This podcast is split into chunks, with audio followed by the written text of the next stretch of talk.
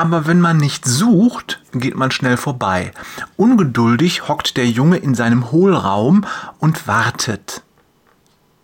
Die Minuten vergehen. Er wartet und wartet. Warum findet sein Freund ihn nicht? Er wartet weiter. Schließlich hält er es nicht mehr aus. Er richtet sich auf und steckt den Kopf aus der Hecke. Wo ist der Freund? Er ist nirgendswo zu sehen. Komisch.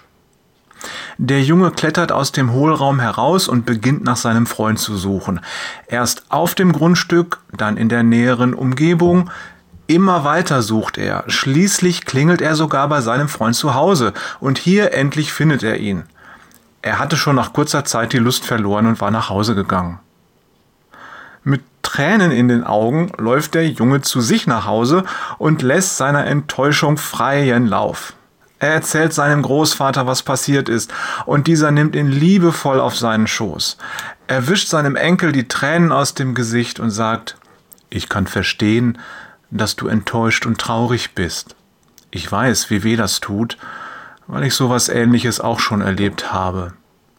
Aber soll ich dir mal was erzählen? Sein Enkel schnieft. Ja, was denn?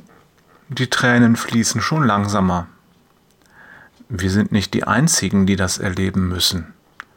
Gott sagt genau dasselbe.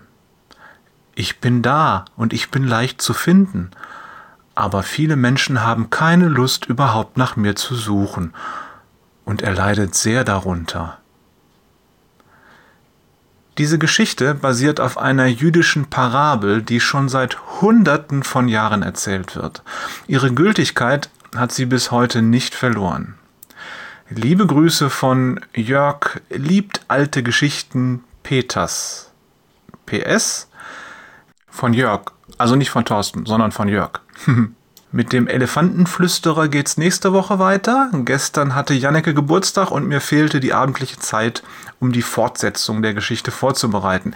Ich mache es meist so, dass ich abends Gedanken zur Geschichte des nächsten Tages aufschreibe und parallel in die Bibel schaue, was sie dazu sagt.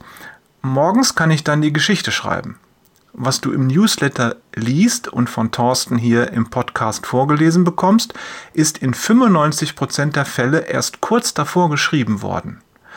Die Geschichte heute gehört zu den übrigen 5%.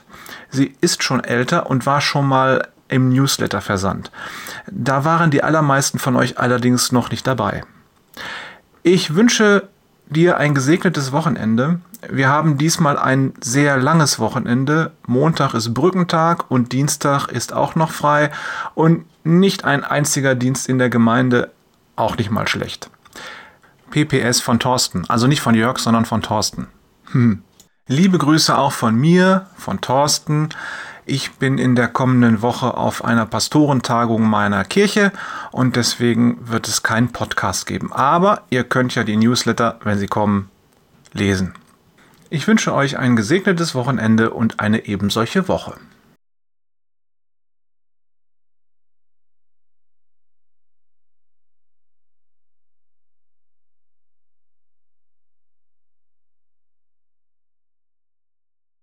PPS von Thorsten. Also nicht von Jörg, sondern von Thorsten. Hm.